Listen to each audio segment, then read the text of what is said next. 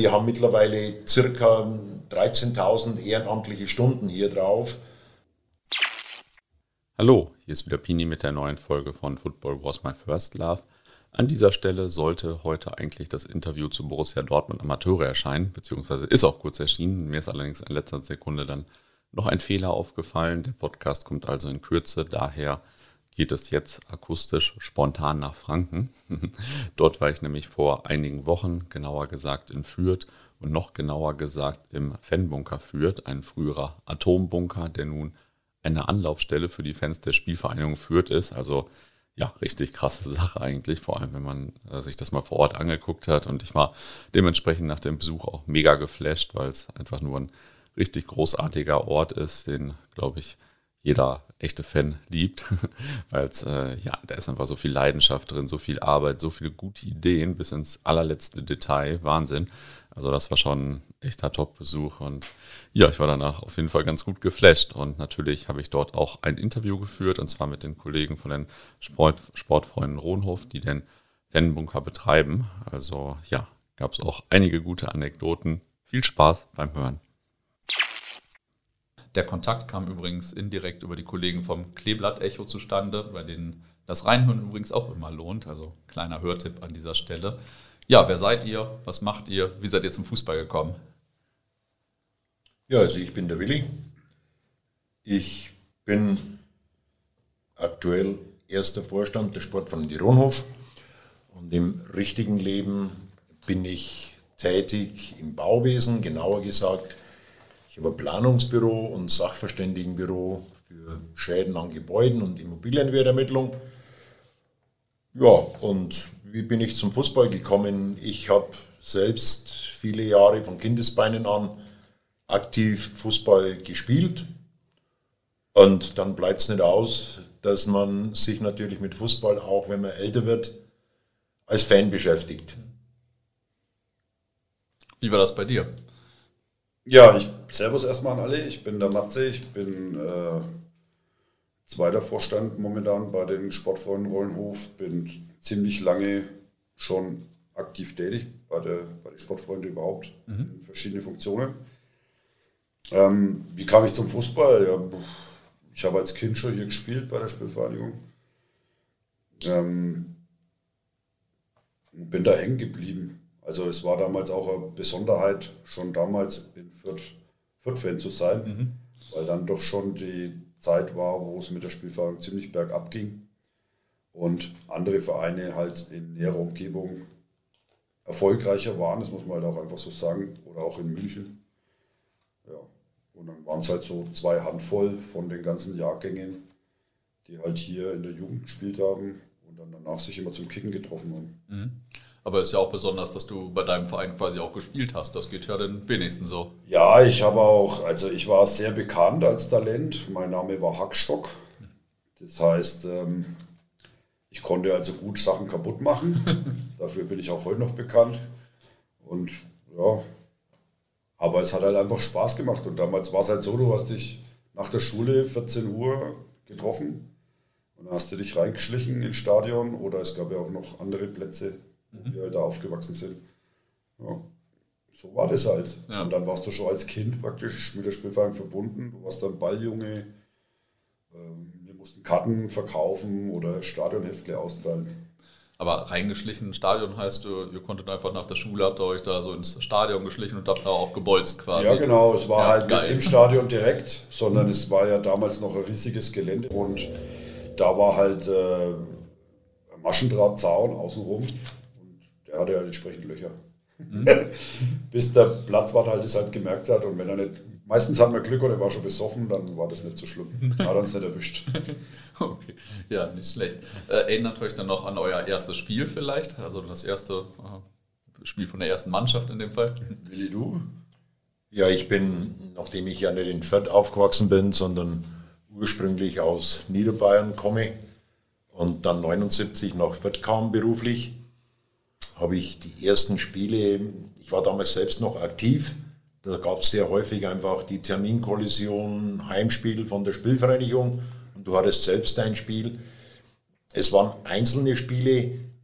Das erste, wo ich, oder das Spiel, das mir aus meiner frühen Zeit so richtig in Erinnerung ist, ähm, das war 1983 ähm, gegen den FC Eintracht Bamberg.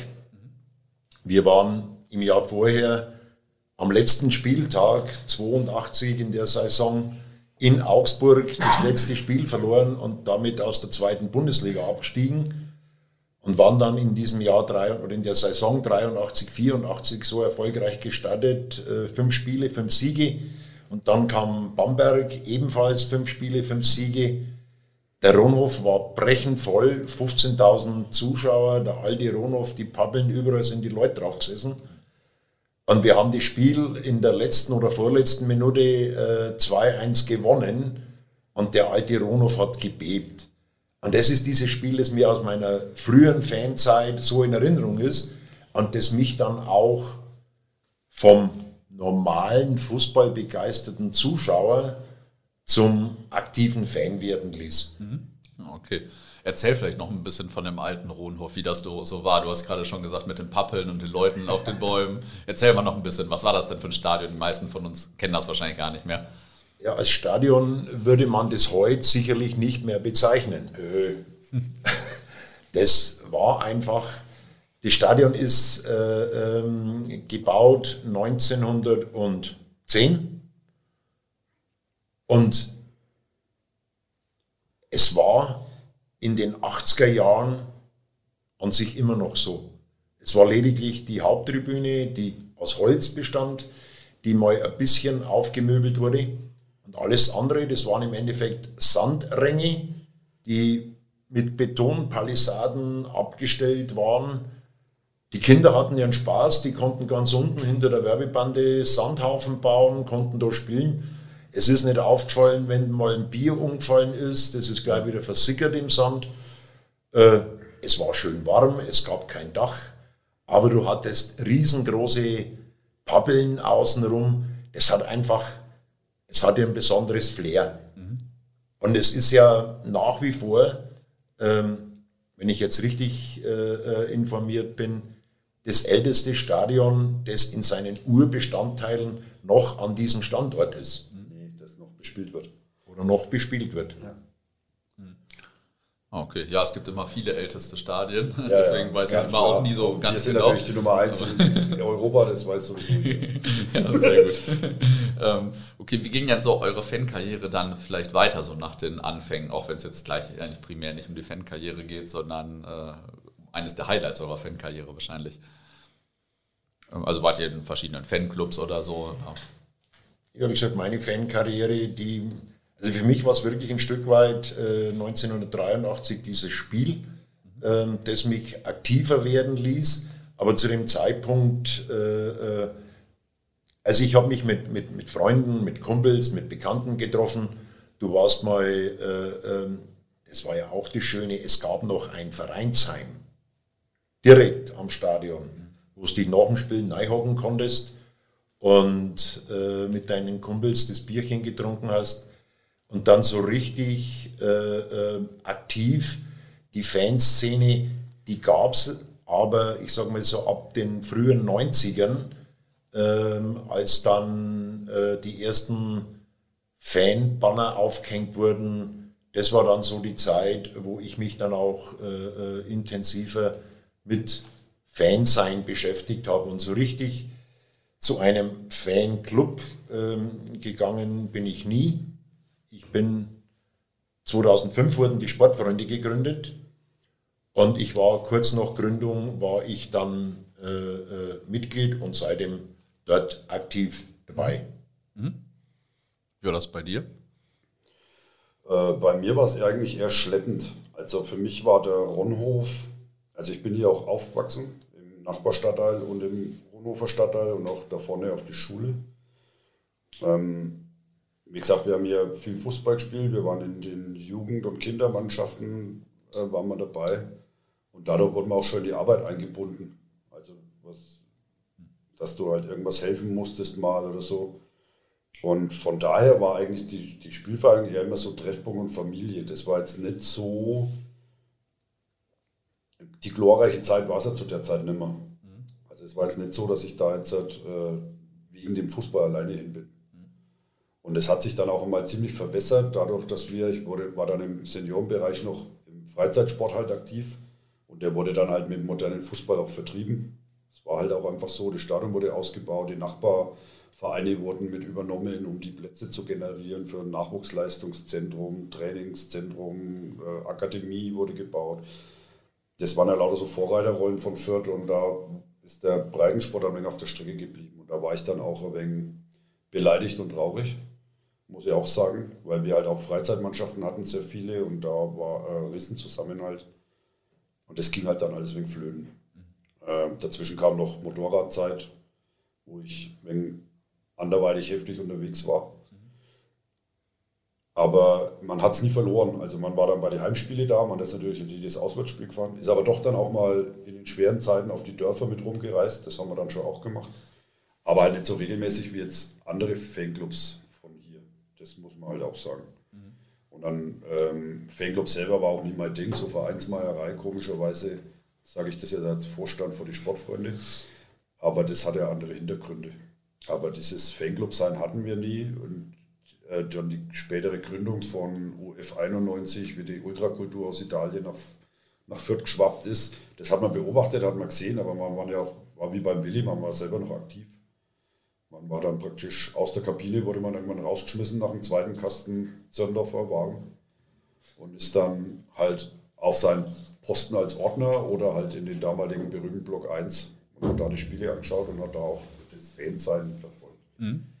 Ah, okay. Aber ein Fanclub selber so oder dann später auch die Ultragruppierungen habe ich dann am Anfang nicht mitgemacht. Mhm. Was waren denn so die Highlights eurer Fankarrieren?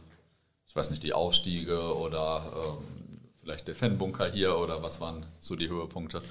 Also bei mir ist es tatsächlich so, dass es, natürlich könnte man jetzt so typische Sachen aufzählen wie berühmte Pokalspiele gegen Dortmund, war es ja mehrmals, Gladbach äh, oder solche Sachen oder Aufstiege dann auch. Vor, vor allem, wir haben dann ein paar Aufstiege miterleben dürfen, auch von der Bayernliga dann wieder hoch. Ähm, das ist es aber nicht einmal. Es ist tatsächlich bis zum heutigen Tag ist es diese Verbundenheit eigentlich. Und heute glaube ich sogar für mich mehr denn je, weil es Fürth sein, also Fürth-Fan sein ist halt auch nicht alltäglich. Sage ich jetzt mal, das ist jetzt nicht der Massenverein, der die Massen zieht, das war er früher mal. Und ja, das ist einfach coole Leute, wenn anders sein als andere. Und das genieße ich tatsächlich mehr. Schon geil, Bundesliga, erster Aufstieg, habe ich auch Tränen, wusste nicht, dass ich das noch erleben darf.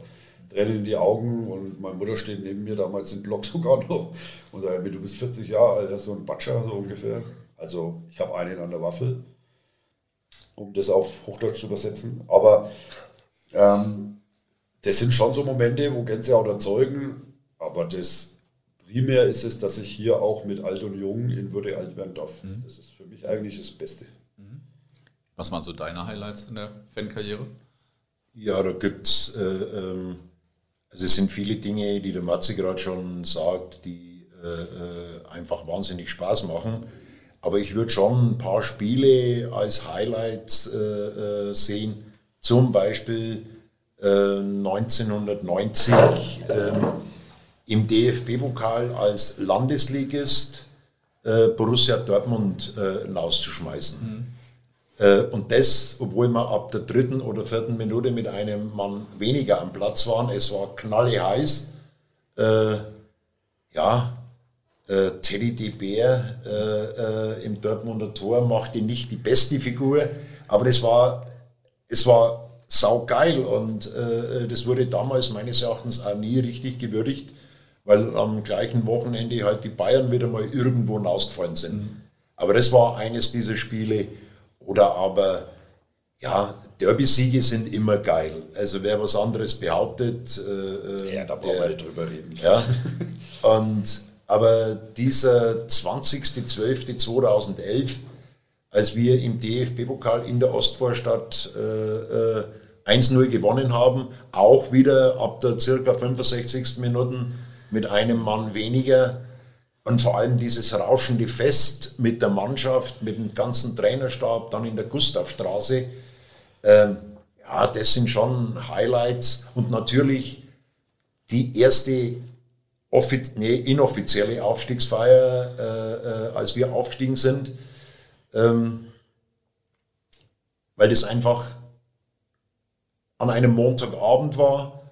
Äh, wir hatten am Freitagabend äh, äh, St. Pauli noch 2-1 geschlagen und am Montag hat dann Dresden zu Hause gegen Düsseldorf gewonnen und damit waren wir durch.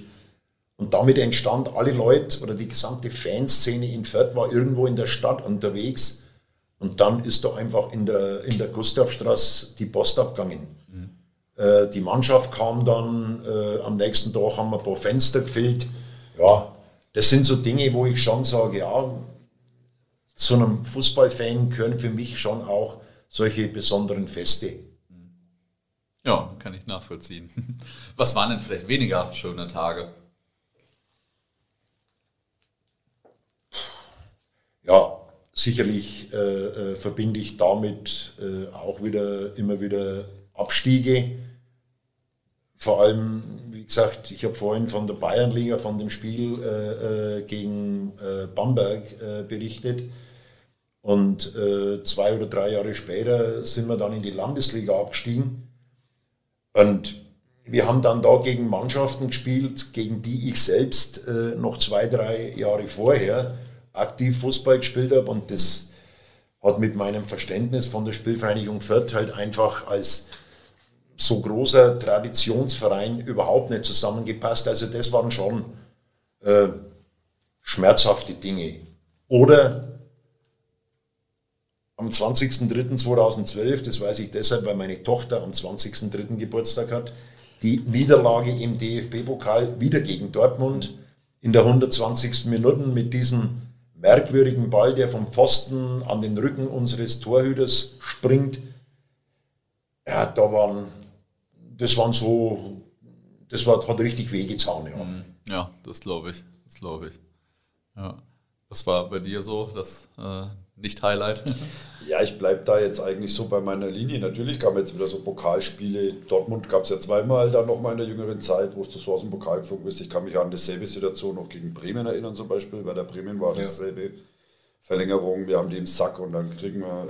Das ist so typisch Fürth, deswegen habe ich jetzt gerade überlegen müssen, der fragt dich gerade nach Tiefpunkten oder was traurige Ereignisse den Fürth und ich denke mal, Alter, du fragst einen Fürth-Fan, was soll die Frage überhaupt, ne? Also als Förder musst halt heulen. Das ist halt einfach so. Also das muss da klar sein. Die Mittel, gerade jetzt im modernen Fußball, sind eh begrenzter, das ist eh schwieriger.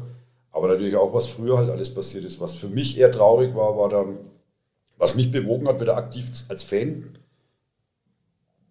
in, also ins Fanleben einzusteigen und dann auch bei den Sportfreunden wieder aktiv zu werden. Das war damals das ominöse Ikea-Spiel. Also wirklich die letzte Identität von der Spielvereinigung in meine Augen als, als Förderbub ähm, verkauft wurde. Das war damals alles wirtschaftlich vielleicht ähm, nachvollziehbar. Also wir hatten einen Präsidenten, der aus, aus Scheiße Gold gemacht hat, sagt man ja so.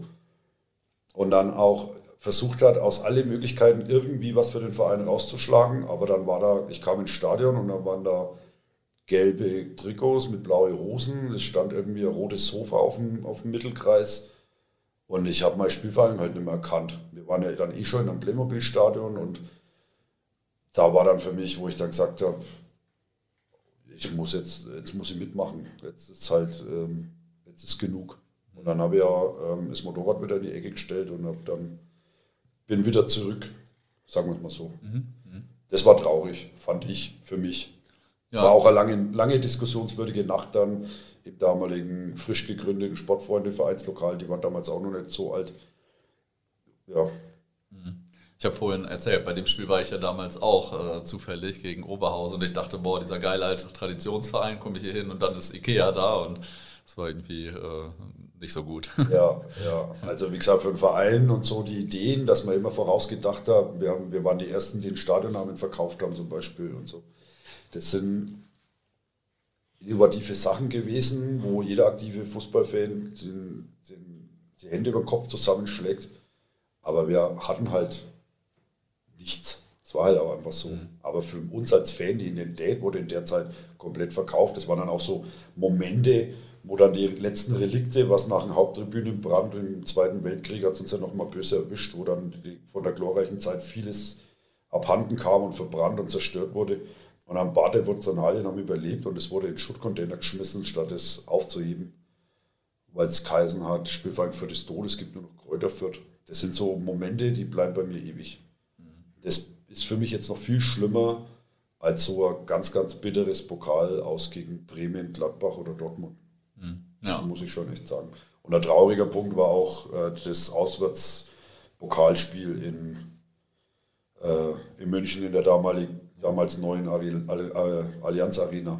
Also da war eine der heftigsten Ausschreitungen, vom, die es gab. Nicht mit, mit den Heimfans, sondern mit äh, als Übungsobjekt der damaligen gegründeten USK. Oder, also das war auch schlimm. Ja, das kann ich mir vorstellen, dass sowas in München nicht so schlimm ist. Also wir sind alle keine Kinder von Traurigkeit, aber da traf es Familien und alles und äh, ging eindeutig von der Staatsmacht aus. Und mhm. es ist halt bis heute ein Loch, eine Brandmarkung in, in der Förderfanszene, die, die wird auch nicht verheilen. Das ist, und das ist ein echtes Problem. Mhm. Als Alter kann man das jetzt sagen. Junge sehen das nochmal ganz anders, natürlich die Ultra-Generation und so. Ja. ja. Jetzt habt ihr schon ein paar Mal die Sportfreunde erwähnt. Ja, wer sind denn die Sportfreunde? Was steckt dahinter? Ich ziehe jetzt gerade die Frage mal ein bisschen nach vorne. Also die Sportfreunde Ronhof wurden eigentlich gegründet aufgrund dieser Probleme, dass man komplett die Tradition verloren hat. Es hat sich dann natürlich auch wieder mit dem Beitritt vom DSV Festenbergs Kreuz, das war eine Fusion, das muss ich ja auch nochmal betonen, ähm, wurde ja viel ausgelöscht und man hat versucht, eine Marke zu implementieren.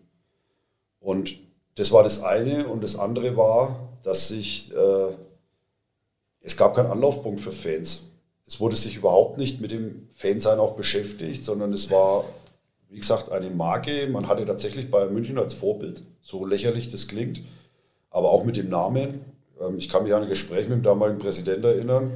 Ich war dann auch wurde dann auch schnell aktiv bei den Sportfreunden, wie auch immer ich das wollte ich gar nicht, aber es ist auf jeden Fall so passiert. Und mit dem hatte ich viele Streitgespräche am Anfang und der hat dann irgendwann zu mir gesagt, äh, Matze, was willst du denn? Wir, du redest von Bayern, aber weiß auch jeder, dass München gemeint ist. Und das hat er halt allen Ernstes gemeint. Und das war so ein Ding. Ein Vorbild war aber auch, muss man auch sagen, ähm, ein Gespräch. da, da ist ein ein, es waren drei Gründungsmitglieder und der, dessen Sohn war auch sehr hoch, äh, einer davon, dessen Sohn war, war sehr talentiert und hat in der, äh, äh, in der zweiten Mannschaft gespielt. Und dann hier im Umkreis gespielt und unter anderem dann beim, äh, in Schwabach. Und die hatten dann Spiel, Punktspiel gegen Bayreuth und Bayreuth war früher auch mal so ein Hassgegner, da können noch ältere vor mir vielleicht noch was sagen. Und, da und die haben sich dann an dem Abend total unter den Tisch gekippt, so irgendwie, und haben dann festgestellt, dass die alle denselben Batscher haben. Also du konntest halt damals zu 60 gehen, zum, zu Bayern oder Nürnberg war damals auch noch recht groß und dann, das waren halt so Fürth und Bayreuth und da hat man festgestellt, dann hat man sich die ersten Besuche gemacht und hat festgestellt, die haben auch so ein kleines Vereinsheim. Und dann haben die damals beschlossen, das war noch vor, ein, zwei Jahre vor mir, wir machen das auch. So. Und das war dann diese erste berühmte Sportfreunde-Kneipe. Und ähm, ja, so ging das dann das Ganze los und dann hat man halt schnell auch Fanarbeit gemacht. Also man hat Anlaufstelle durch die Kneipe geboten, man hat äh, Gespräche mit dem Verein gesucht. Man wollte sich am Anfang auch so als Dachverband darstellen, das war ein Fehler von uns. Oder der wurde eigentlich missverstanden, der war positiv gemeint. Man wollte die Fanclubs ein wenig einnehmen. Es gab ja doch zahlreiche Fanclubs aus der alten Zeit noch, die auch teilweise bis heute noch aktiv sind. Da haben wir uns wohl wegen zu viel rausgenommen, aber dabei war das gar nicht so gemeint, sondern als Stimme für einen Verein, als Opposition aufzutreten. Das war eigentlich so das Hauptziel. Ja, wir hatten uns in den Anfängen einfach äh, ans Revier geschrieben, von Fans für Fans. Also mit diesem Slogan einfach zu versuchen, wirklich Anlaufstelle zu finden.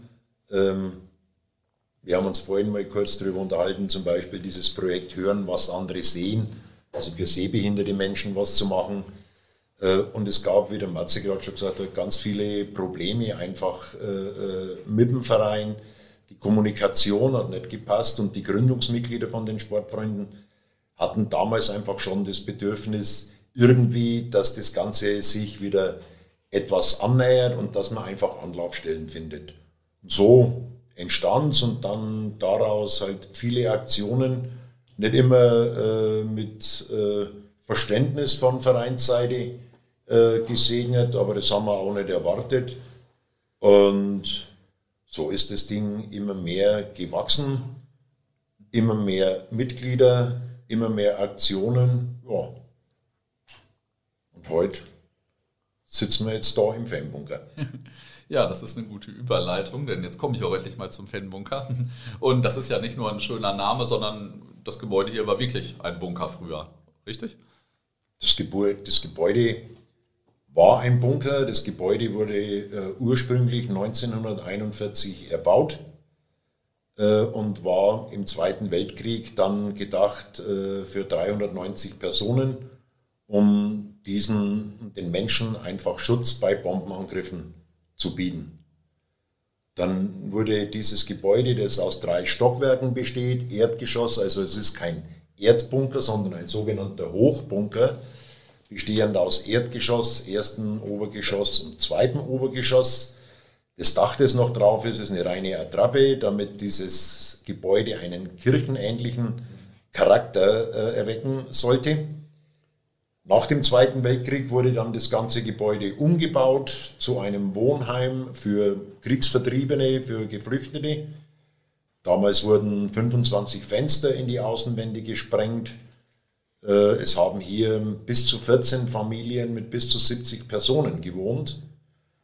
Und dann im dritten Step äh, wurde in der Zeit des Kalten Krieges 1970, 71 das ganze Gebäude für den Nuklearfall, also gegen den Atomkrieg, aufbereitet. Es wurde nochmal eine Million D-Mark damals investiert, um Lüftungsanlagen etc. einzubauen.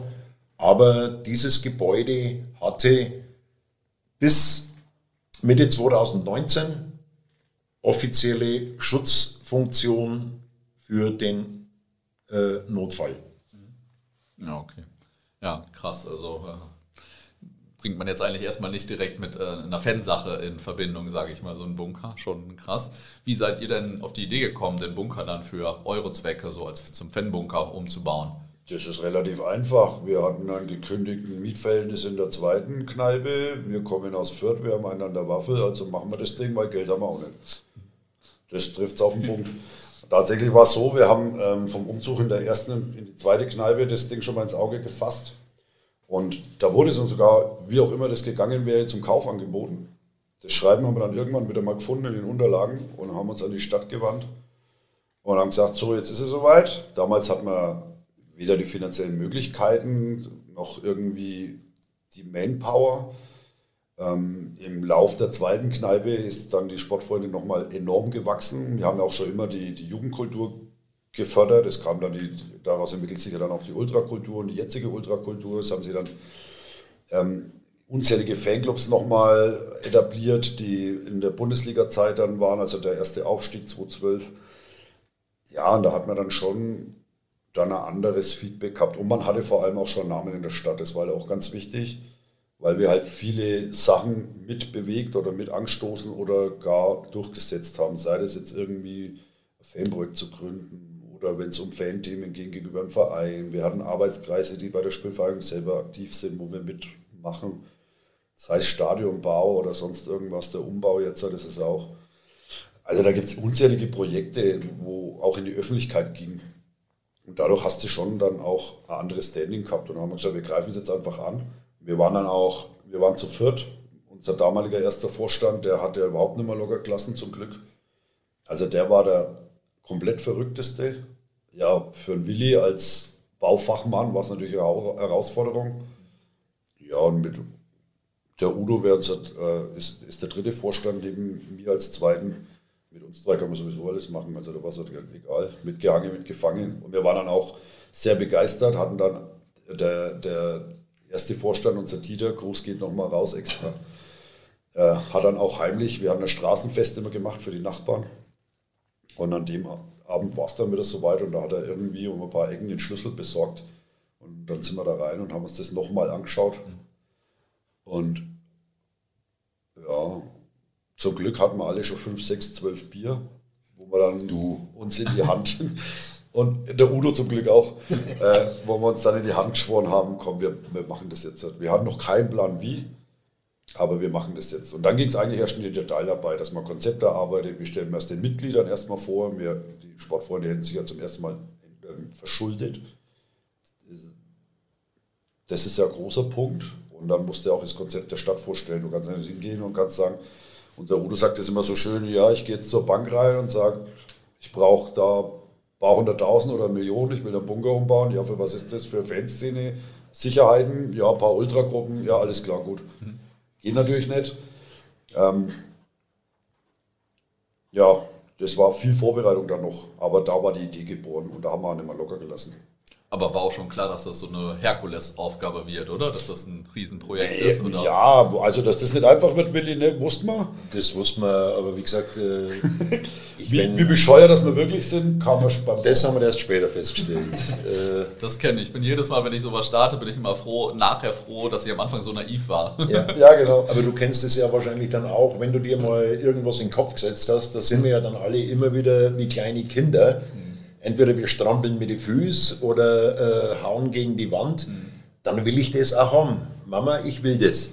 Und erst recht, als die Stadt äh, äh, uns nahegelegt hat, äh, von unserer Kaufabsicht zurückzutreten, weil man intern ermittelt hat, das kostet einen siebenstelligen Betrag, das Ganze umzubauen und uns das wirklich dann schriftlich gegeben hat, dass das vielleicht keinen Sinn macht. Äh, da haben sie bei uns vier äh, äh, einfach den letzten Motivations Motivationskick äh, erzeugt und dann ging es richtig in die Planungsphase des Konzeptes, der Matze gerade erwähnt hat, da waren wir wirklich drüber gesessen und ja, da gab es dann äh, äh, irgendwann mal einen Termin im Rathaus äh, mit Bürgermeister ähm, wo ich im Nachhinein sage, ja, jeder Mensch hat in seinem Berufsleben irgendwie so eine Sternstunde. Das war vielleicht bei mir dieser Tag, äh, wo einfach all die Argumente, die kamen von den äh, ganzen Fachleuten, wir gemeinsam widerlegen konnten. Äh, ja, und dann waren wir wirklich so weit, jetzt packen wir es. Und dann ging es aber wirklich ins Eingemachte. Also wir reden ja davon, das Ganze ist ein denkmalgeschütztes Gebäude. Allein den Denkmalschutz von deinen Vorstellungen zu überzeugen, ist eine Herausforderung. Es gibt Brandschutzauflagen. Wir hatten, man glaubt es nicht, wir mussten ein Schallschutzgutachten erstellen. Also nochmal zur Information, der Bunker hat zwei Meter dicke Betonaußenwände. Die Fenster sind Schallschutzklasse 4, mehr geht nicht. Und dann musst du ein Schallschutzgutachten erstellen wegen Lärmbelästigung der Nachbarn. Versteht kein Mensch. Ja, aber, aber wir haben einen Lärmbelästigungsgegendings, Bums, im, im Notarvertrag drin weil nebendran ein Spielplatz ist. Ein Kinderspielplatz. Also wenn wir uns je beschweren, dass wir über den Kinderspielplatz gestört werden, der Lärm, der da vielleicht, wenn der Kindergarten mal rübergeht, am Mittwochvormittag oder so, wo hier dann wahrscheinlich eh keiner ist. Also völlig verrückt. Und mit solchen Sachen hat es zu kämpfen, das war. Ja, ich denke gelegentlich darüber nach, noch einen Podcast zu bürokratischen Anekdoten zu machen. Da, da kann ich bei euch dann nochmal nach, würde ich sagen. Kannst nochmal nachfragen. da können wir dir, glaube ich, Abende fühlen. Nein, aber es war, ähm, es war einfach äh, ähm, sehr intensiv, aber es hat sich gelohnt. Hm. Du hast äh, jetzt ein Stück weit äh, äh, dir anschauen können, das Ganze. Aber da ist für mich jetzt was anderes viel, viel wichtiger, während ich vorhin beim Fußball durchaus erfolgsorientiert oder ergebnisorientiert gedacht habe, sehe ich das große Highlight hier für mich auch darin, äh, einfach all die Menschen, die hier waren. Jung wie alt, von 16 Jahren bis 70 Jahren.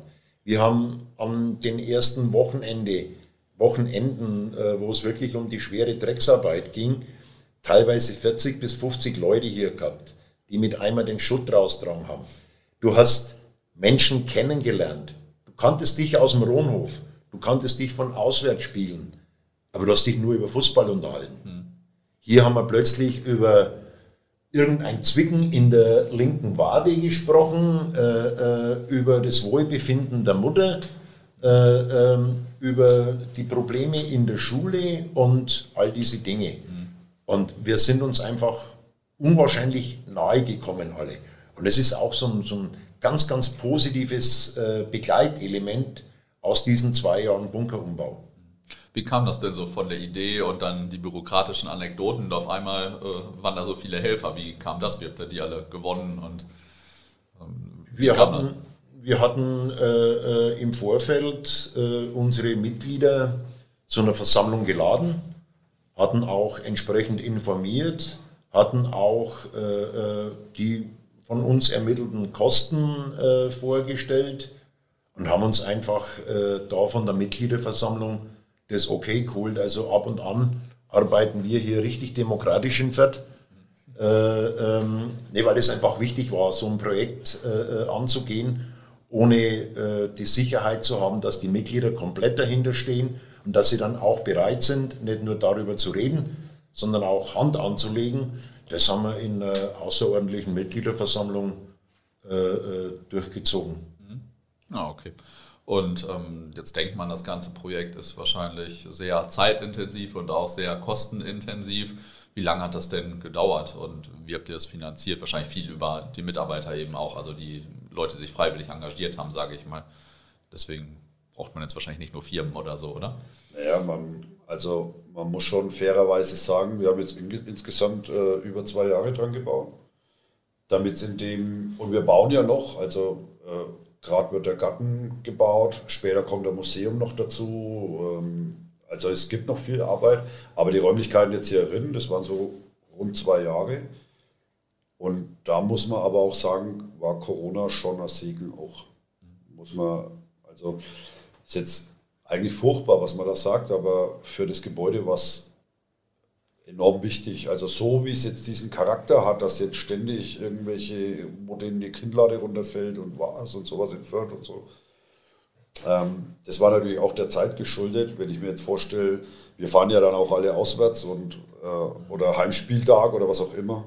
Das wäre nie dann so geworden. Zum Thema Finanzierung, wir haben nie irgendwie also Sportfreunde Ronhof e.V. ist immer darauf bedacht, unabhängig zu sein. Also wir machen uns nicht abhängig von irgendwelchen Institutionen, auch nicht von der Stadt oder auch nicht vom Verein, sondern es wurde halt über Spenden finanziert. Viel Eigenleistung hat halt Geld gespart, muss man auch sagen. Ich glaube, wir haben, Willi, korrigiere mich, ein paar hunderttausend an Euro, die wir halt einfach, weil wir alles selber gebaut haben. Mhm. So, und dann halt auch viel wiederverwertet und ähm, was dann auch wieder den Denkmalschutz gefallen hat. Und so war das praktisch immer Nehmen und Geben. Ähm, ja, und dann natürlich musst du dann auch Schulden machen, du musst Kredit aufnehmen. Das haben wir dann aber auch über die Mitglieder gemacht. Also eine Art Beteiligung. Ohne da jetzt, die Leute wollen nicht genannt werden, das ist auch völlig in Ordnung. Ähm, ja, aber wir zahlen das dann auch dementsprechend sauber ab und ähm, sind aber eigenständig und müssen zu niemandem irgendwas sagen können halt, das ist halt für uns auch wichtig, da wir auch eben viel Fanarbeit machen ähm, und auch mal Finger in die Wunde liegen, dass wir halt unabhängig sind, dass wir nicht, dass nicht irgendeiner mal sagen kann, so, man macht mal langsam. Das ist uns halt dann ziemlich egal. Und das war aber schon immer Standpunkt der Sportfreunde. Schon, ich glaube, bei den drei Gründungsvätern, ich hoffe, ich sage es denen jetzt in, in deren Sinne. Ja. Vielleicht nochmal zur Ergänzung. Äh, gesagt, wir haben tatsächlich im, im Januar, am 7. Januar 20, haben wir mit dem Raussägen der Fenster begonnen und ähm, haben es einfach noch geschafft, bevor Corona, von dem ja niemand was wusste, das äh, Elend hat sich ja nicht angemeldet, ähm, es tatsächlich geschafft, die großen Arbeiten zu erledigen. Und so konnten wir, das, das was der Matze gerade auch gemeint hat, äh, wir waren dann her noch nicht hier als Corona war, als wir Auflagen hatten, äh, waren wir hier nicht mehr, nicht mehr mit 50 Mann unterwegs. Äh, das waren immer in jedem Stockwerk drei, vier, fünf Leute. Äh, und bei 860 Quadratmeter Nutzfläche kann man sich da ein bisschen verteilen. Und da konnten wir einfach diese Liebe zum Detail äh, dann richtig umsetzen. Als wir im Juli äh, 21 äh, äh, dann fertig waren und Eröffnung gefeiert haben, war halt wirklich auch diese Details fertig. Und das macht es im Nachhinein einfach auch so besonders. Aber nochmal, wir haben mittlerweile circa 13.000 ehrenamtliche Stunden hier drauf. Ähm, das, wenn man mit dem Steuersatz, der da in Ansatz gebracht wird, normalerweise so hochrechnet, äh, ähm, dann bist der da schon bei äh, über 300.000 Euro. Wir haben ein Darlehen aufgenommen, wir haben über unsere Aktionen mit Fliesen, mit äh, Sitz, Namensgravur Spenden generiert, viele gute Ideen eingebracht. Auch sonst muss man dazu sagen, als dieses Projekt publik wurde, es gab schon viele Menschen, die äh, das so cool fanden und einfach ohne groß irgendwie was dafür zu verlangen uns Geld gespendet haben. Also das war eine tolle Geschichte und äh, ja, so kommt man einfach den zweiten Bundesliga-Aufstieg bereits äh, hier herin feiern, mhm. nachdem wir schon in den rein durften. Jetzt hast du vorhin von ein paar Details gesprochen und so. Jetzt kann ich im Podcast ja nicht zeigen, wie es hier aussieht. Vielleicht könnt ihr ein bisschen sagen, was so die Highlights sind oder was man sich hier alles angucken kann und so. Es war ja äh, sehr beeindruckend. Also man ja, ich könnte hier einfach den ganzen Tag verbringen und mir Sachen angucken. Ja, das ist auch Sinn der Sache. Also ähm, wie erklärt man das jetzt einem Hörer? Das ist echt eine gute Frage. Ähm, der Bunker ist ja ähm, in lauter kleine Räume aufgeteilt diese Räume haben wir praktisch zum Teil aufgebrochen und haben dann aus diesen ehemaligen Räumen oder noch bestehenden Räumen, je nachdem, ähm, weil teilweise Mauerreste noch stehen, teilweise wurden ganze Mauern entfernt, teilweise wurden Mauern auch stehen gelassen, komplett. Und dann ergeben sich dadurch verschiedene Logen und verschiedene Räume und die haben wir dann mit verschiedenen Themen halt gefüllt. Also zum Beispiel hier gerade Aufnahme läuft äh, in einem Raum, der mit Holz vertäfelt ist und an dem viele alte vergilbte Bilder aus, aus äh, vergangenen Fantagen mit großen Kurven und weiß der Teufel. Ähm, du schaust dich gerade selber um. Das ja. erinnert an die erste Kneipe, die wir hatten. So, das ist zum Beispiel jetzt das Thema in diesem Raum. Dann gibt es einen Raum, der über den, den Sportpark Kronhof erzählt, also die Geschichte vom Stadion, wirklich vom, warum das gebaut wurde, was da alles passiert ist, auch die schlechten Zeiten und also Nazi-Zeit bis hin zu modernen Sachen, wo wir als aktive Fanszene zum Beispiel den Namen zurückgeholt haben, Sportpark Rono. Dann gibt es äh, einen Raum, wo die Geschichte von der Umbauphase dokumentiert wird, einfach mit Bildern, der auch noch wachsen wird. Es gibt momentan noch zwei leere Räume im Umlauf, die sind, ähm, da wird das Museum später mal gebaut. Da ist gerade äh, ein richtig geiles Museumsteam von uns am, am Arbeiten wie die Verrückten und an alles am Sammeln, was es gibt. Ähm, also alle, wo noch das hören und das unterstützen wollen, wer noch Sachen, wo irgendwie mit der Spielvereinigung in Verbindung sind, gerne an uns wenden, Sportfreunde Ronhof e.V. Ähm, das wird noch gebaut. Wir haben, wir haben den riesen Theken, äh, also äh, Thekenbereich mit Riesen beleuchtet und auch da wieder geschichtliche Bilder mit eingearbeitet. Es gibt da Trauerecke für verblichene Mitglieder. Das gehört halt leider auch dazu einen Raum zu der Fanfreundschaft mit unseren Freunden nach Bayreuth, die ja gerade die alte Generation jetzt schon sehr lange pflegt und die jetzt auch von der jungen Generation gerne übernommen wird.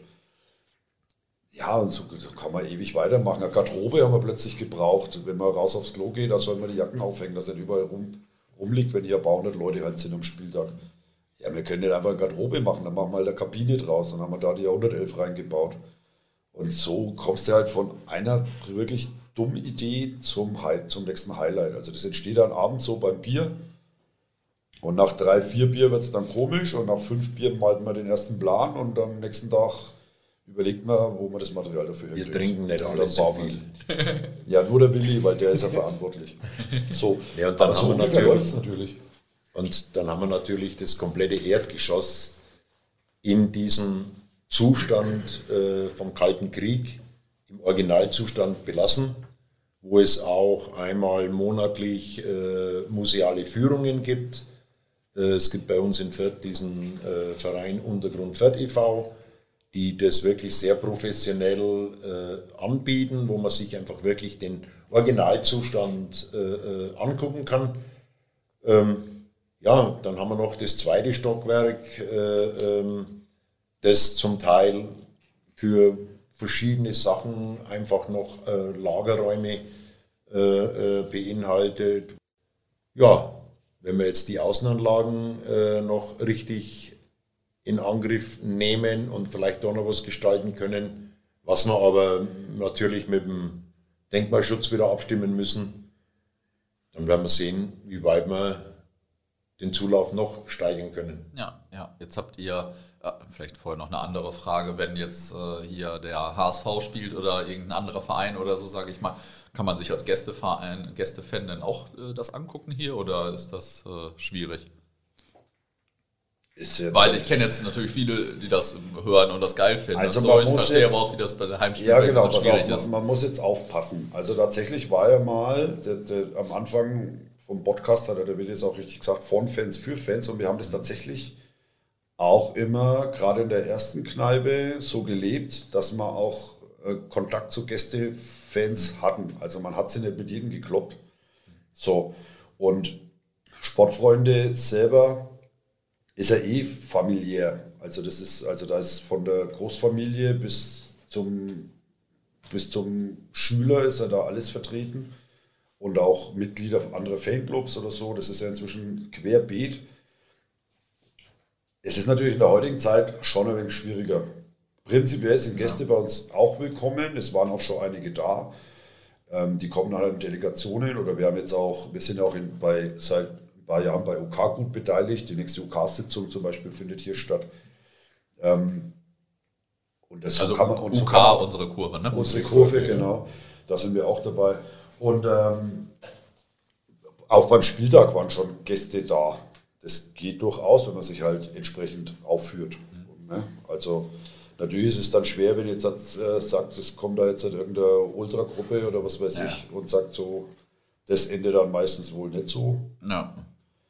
Ähm, schwierig, aber prinzipiell aber so die Geschichtsnerds äh, könnten sich anmelden vielleicht. Ja, natürlich. So. Also wenn einer ernsthaft Interesse hat und sagt, hey, wir spielen nächste Woche in Fürth und es geht, heutzutage ist ja auch viel so, dass so Reise, äh, Wochenendreisen Städte anschauen, ist ja gerade auch sehr ähm, modern.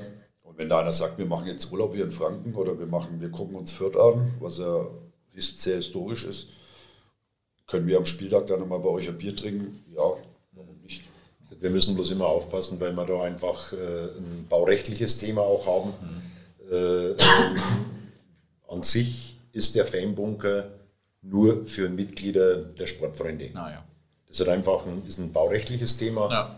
Ähm, aber wie gesagt, wir sind da gerade immer auch dabei, ähm, eine Lösung zu erarbeiten, die sowohl die baurechtlichen Anforderungen erfüllt, als auch unsere eigenen. Und dann, wie es der Matze gerade gesagt hat, macht es einfach Sinn, es gibt ja die äh, Kontakte, das Netzwerk äh, äh, funktioniert, ja, ähm, dann meldet man sich einfach mal an und ähm, dann werden wir da auch eine Lösung finden. Und jetzt habt ihr ja vorhin auch so ein bisschen eure Unabhängigkeit betont. Wurde das denn vom Verein, ich weiß nicht, unterstützt, also zumindest so gedanklich unterstützt oder so? Also findet euer Verein das geil, dass es das jetzt hier gibt und so? Oder interessiert ja. ihr das gar nicht? Oder? gedanklich äh, äh, kann ich mir schon vorstellen, äh, dass sie es unterstützen und auch geil finden. Nee, wir hatten auch äh, einige ähm, Leute aus der Vereinsspitze zur offiziellen Eröffnungsfeier. Bleibt ja nicht aus, sowohl die Stadtspitze als auch die Vereinsspitze. Und dort war schon die Begeisterung äh, äh, zu erkennen und zu spüren. Aber es ist ausschließlich die gedankliche Unterstützung. Wir haben weder einen Cent bekommen, noch wollten wir einen Cent. Matze hat es vorhin äh, äh, schon mal erwähnt. Äh, Sportfreunde Ronhof e.V. sind unabhängig, selbstständig und wir benötigen äh, da keine finanzielle Unterstützung von Seiten des Vereins, weil da kauft man dir ein Stück weit dein Ego ab. Ja. Ja, ja. Das ist auch so, so ein Motto immer. Du musst, was wir auch immer den anderen sagen, du musst halt gucken, was kann ich für meine Spielvereinigung tun und nicht, was die Spielvereinigung für mich tun muss. Ja, kann ich gut nachvollziehen. Ähm, und jetzt äh, seid ihr nicht direkt Ultras oder so, sage ich mal, sondern und das ist jetzt kein Projekt von den Ultras, sondern eher so von der ganzen, von und für die ganze Fanszene quasi, oder? Ähm, weil sonst ähm, jetzt in anderen Teilen wird sowas, in anderen Teilen von Deutschland wird sowas ja häufig auch sehr von Ultras gemacht, sage ich mal. Ähm, beides. Also, mhm. äh, Sport, also wir legen schon Wert darauf, dass äh, Sportfreunde kein, äh, keine Ultragruppierung ist und es, mhm. ist, es ist ja alles andere als das. Also, wir, sind, wir legen auch Wert darauf, dass wir kein Fanclub sind. Das ist auch so ein Ding. Wir sind eine Fanvereinigung und wir versuchen, Interessen zu vertreten gegenüber Institutionen oder Vereinen. So weit, so gut. Natürlich ist äh, Ultra war immer ein, ein, Teil von uns, weil wir die Möglichkeiten gegeben haben, dass die Leute sich entwickeln können. Gerade in die, die äh, es ist ja gerade das Buch rausgekommen, 30 Jahre Ultra in Fürth, wo die meisten denken, was, was wollen denn die? Ist aber tatsächlich schon so alt, wobei er ähm, das Ultra von damals nicht mehr vergleichbar ist mit dem Ultra jetzt von heute. Ähm, und es gab ja zwei große Umbrüche, wo sich dann UF 98 hat sich dann eben 98 gegründet und wurde dann ja mehr oder weniger aufgegeben, beziehungsweise hat sich zerschlagen auch. Und die jetzige Generation, aus der sich jetzt wieder mehrere Gruppen entwickelt haben, denen haben wir dann auch wieder einen Anlaufpunkt gegeben.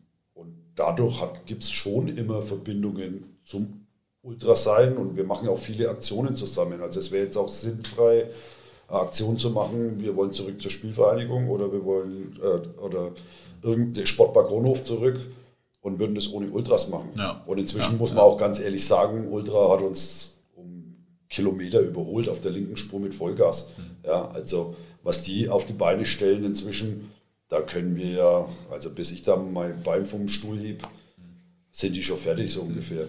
Sowohl von der Manpower als auch von der, vom Ideenreichtum. Und die haben ja auch ihr, ihre Räumlichkeiten. Das ist jetzt auch kein großes Geheimnis, das kann man ruhig im Podcast sagen. Ähm, die sie auch dementsprechend schützen. Das ist, die, die zahlen einen, äh, einen Anteil an den Kosten, der wird dann dementsprechend geteilt von den Betriebskosten des Bunkers. Und damit ist das okay und dann ist, zählt es für uns aber auch als Grenze. Also wir gehen da, wenn wir nicht müssen, nicht hoch. Oder wenn wir nicht eingeladen sind, sagen wir so. Also ja. wir versuchen dann schon eine Trennung zu haben, aber wir sind schon eng verwebt und ich habe auch inzwischen, also wir alle haben, ja, das sind ja eine Szene, die jetzt nicht so, wir sind jetzt nicht die allergrößte, das, muss, das weiß, weiß ja auch jeder. Man kennt sich und es sind ja auch tiefe Freundschaften entstanden.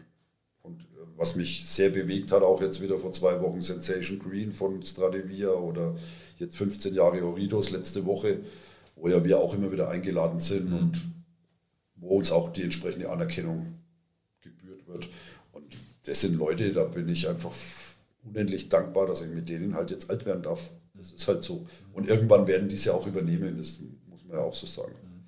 Ja. Aber um die Frage, die konkrete Frage zu beantworten, es ist ein Projekt der Sportfreunde Ronhof.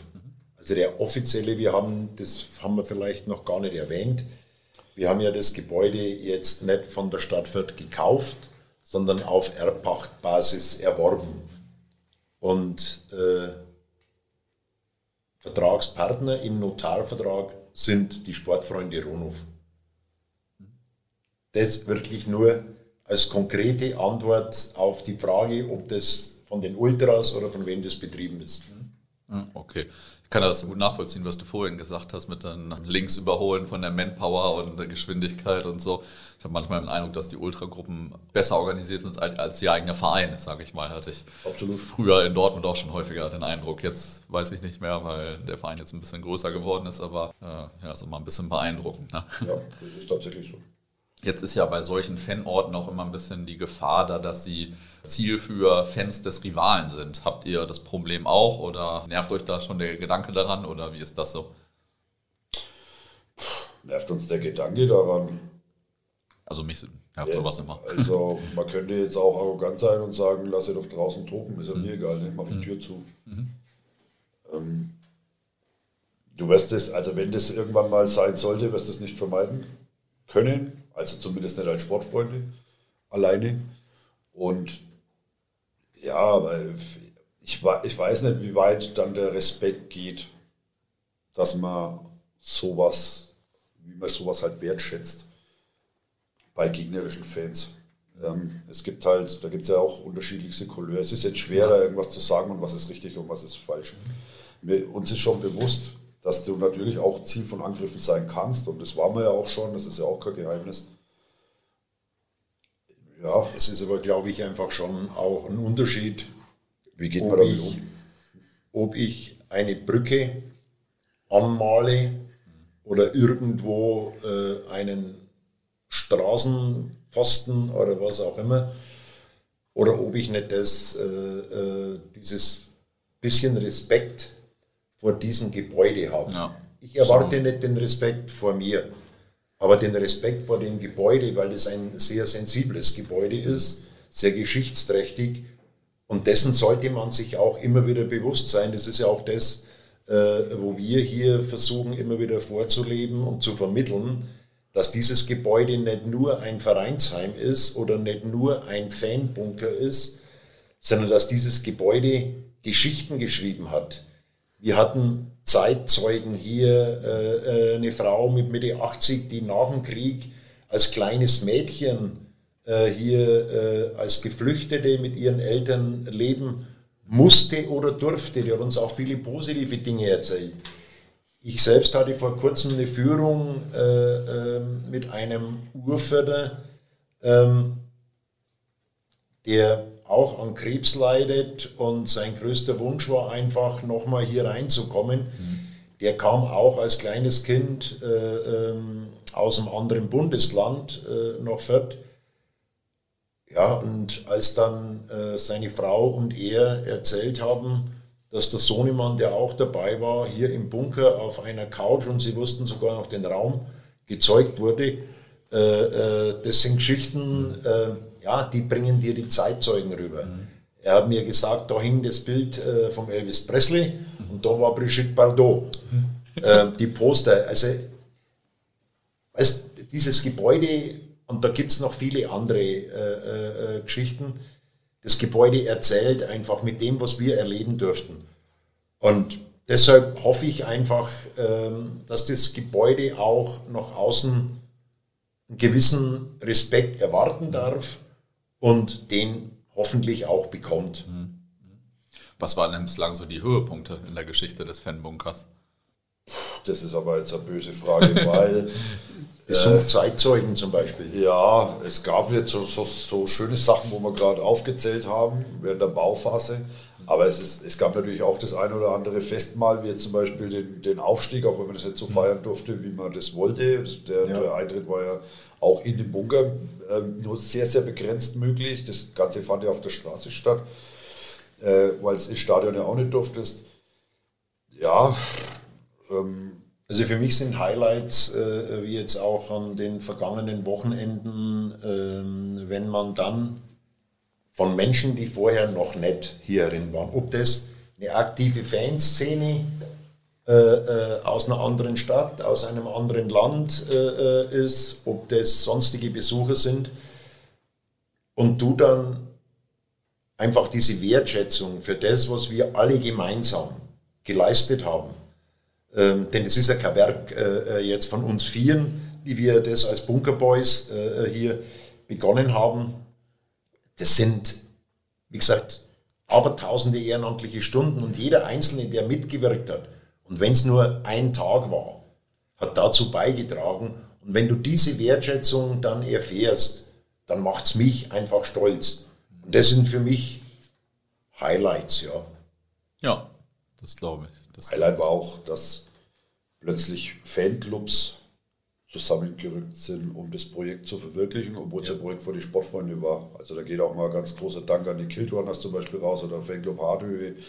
Und da kann man auch noch andere nennen, die dann durch Mithelfen, die, die äh, dabei waren oder äh, Spendenaktionen gemacht haben oder was auch immer. Und dann auch, obwohl sie ja ihren ihr Fanclub-Leben haben und ihren Mitgliedsbeitrag wahrscheinlich auch irgendwie und dann hier noch Mitglied sind, um dann hier halt auch am Spieltag mal vorbeizugucken und so. Ähm, die Kleeblatt-Mädels und da gibt es noch ein, Alteingesessene und viel mehr Fanclubs, die ich jetzt wahrscheinlich vergesse. Also dafür Entschuldigung. Das fand ich schon auch cool, weil das hat man bei vielen Aktionen zwar gern, wenn dann einmal Erfolg zu vermelden war, aber ähm, wenn es um die aktive Arbeit geht, war man dann doch immer mehr so auf einen engeren Kreis beschränkt. Das hört sich jetzt sehr böse und arrogant an, aber es war halt leider bei vielen Sachen so. Und da hat sich das plötzlich mehr geöffnet und das fand ich stark. Mhm. Oder finde ich heute noch stark. Und da muss man mal Danke sagen, dass es eben nicht nur auf die, die dann den Bunker betreiben, liegen geblieben ist, sondern mal immer wieder, wenn es bloß mal ein, Tag war, wo man mitgeholfen hat, Schutt raustragen, Maschinen leihen, weiß der Teufel, Material besorgen. Das ist schon cool. Ja, und ansonsten werden wir äh, jetzt erstmal schauen müssen. Wir dürfen ja nicht vergessen, äh, äh, wir hatten ja jetzt die letzten äh, zwei Jahre keine einzige zusammenhängende Saison mit Stadionbesuch. Ähm, Corona hat immer wieder dazwischen gefunkt und das spielt natürlich hier auch eine Rolle.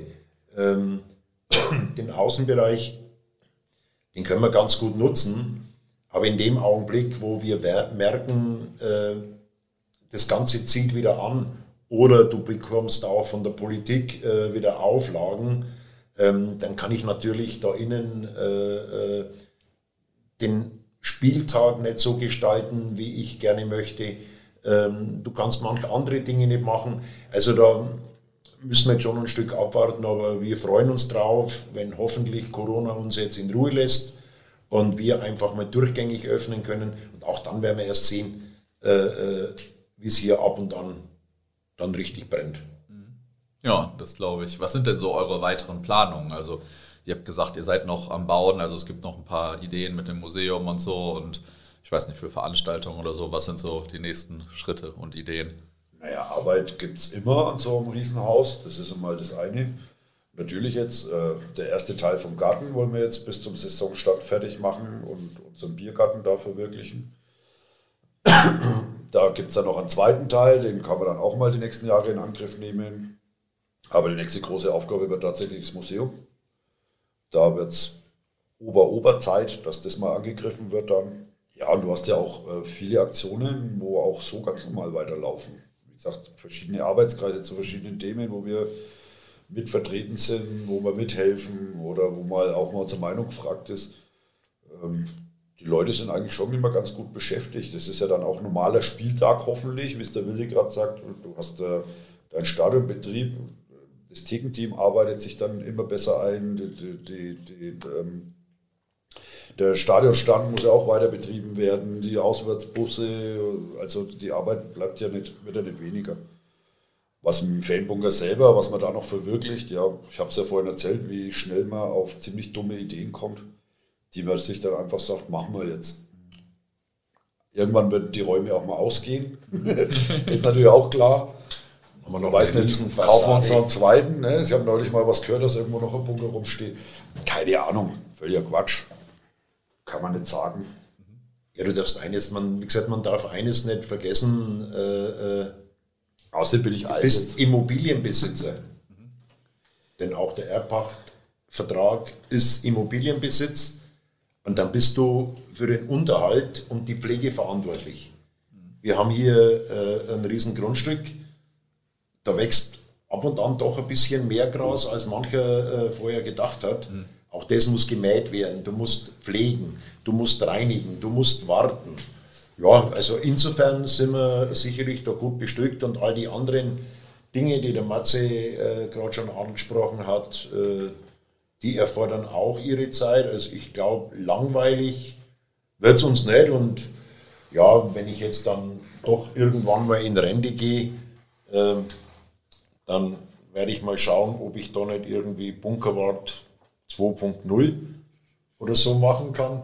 Senioren-Treppenlift wollen wir bauen. Und Treppenlift. Senioren-Treppenlift, weil wir werden ja jetzt alle, auch die Gründungsmitglieder der Sportfreunde, werden älter. oder die erste Generation halt, wo ja auch wir mit dazu gehören. Wir wollen ja dann, wie kommen wir die Treppen hoch irgendwann mal? Also könnt ihr vergessen, dass wir da, da draußen bleiben. Ich will hier dann mit 80 auch noch dabei sein. Da können sich dann andere Gedanken machen, wie es uns da hochbringt und wieder raus. Ist auch nicht billig, so ein Scheißding. Ich habe mich schon mal erkundigt, tatsächlich. ja, nicht schlecht. Und zum Abschluss muss ja jeder Gast hier immer noch eine interessante oder amüsante Anekdote aus seiner Fankarriere erzählen. Habt ihr auch welche für uns? Äh, Anekdoten, glaube ich, gäbe es genug. Äh, Tausende. Aber ob man die erzählen darf, Also prinzipiell mal, ich bin jetzt irgendwie seit, jetzt müsste ich echt lügen, irgendwie so seit zehn Jahren oder so irgendwie Vorstand der Sportfreunde. Also ob jetzt ein erster oder zweiter, ist mal egal. Was mal prinzipiell ist und war beim Willi jetzt überfällig, bisher wurde immer Sportfreund Vorstand vergessen bei der Auswärtsfahrt irgendwo am Rastplatz. Lustigerweise bei mir beim letzten SV in Ingolstadt. Ich wurde, glaube ich, sogar zweimal vergessen. Ja, und dann habe ich auch so Anekdoten aus Kinderzeit, als wir halt noch als Helfer eingeteilt waren. Da habe ich mein erstes SV vom damaligen Vorstand Burkhardt bekommen. Da gab es noch gar kein SV.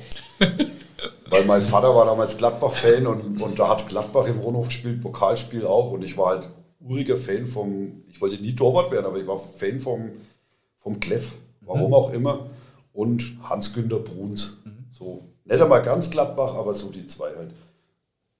Und der macht einen Abschlag und der andere macht, glaube ich, das Tor, was weiß ich. Und ich jubel da hinten mit meiner Viertjacke hinter der Kamera. Halt. Und dann hat er gesagt, oh, du machst jetzt kein Bau, du darfst jetzt da nicht mehr rein. So, das war so sein Ausdruck.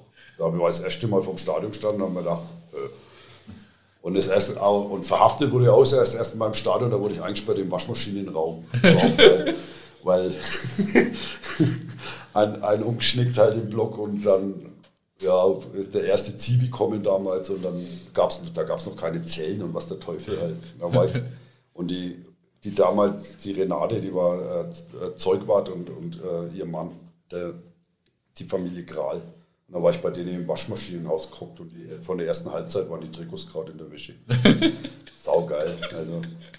Aber da höre ich jetzt auch auf, weil sonst wird es peinlich. Ja, aber war schon ganz gut. Hast du noch eine oder? Ja, äh, was man halt alles so erlebt, wenn man äh, äh, mit gleichgesinnten Fans irgendwo unterwegs ist. Ähm, du fährst, auf, was du sagst. Ja, ja, du fährst einfach mal los ähm, zu einem Konzert in so einem Kleinbus. Oh, ich wusste das gar Und äh, taucht ja plötzlich auf der Autobahn äh, ein Gefährt auf, wo unschwer erkennbar war, das ist die Fanszene aus der Nachbarstadt.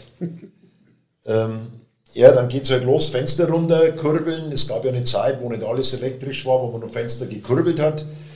Fenster runter, kurbelt, Drohgebärde von der Seite rüber, von uns wieder zurück und plötzlich höre ich einen Schrei, dieses berühmte SCH-Wort. Dachten wir uns, was jetzt passiert? Hatte einer aus unserem Auto seine Brille verloren und äh, so wurde halt für ihn das schöne Konzert zu einem reinen Hörkonzert, weil es halt mit den Augen nicht mehr so gut war. Oh Mann. Und ja, da gibt es diverse andere Geschichten, aber man sollte nicht zu viel erzählen, weil äh, äh, es könnte man ja manchmal sich selbst oder anderen auf die Füße steigen. Okay, ja, dann vielen Dank. Gerne. Wir danken dir.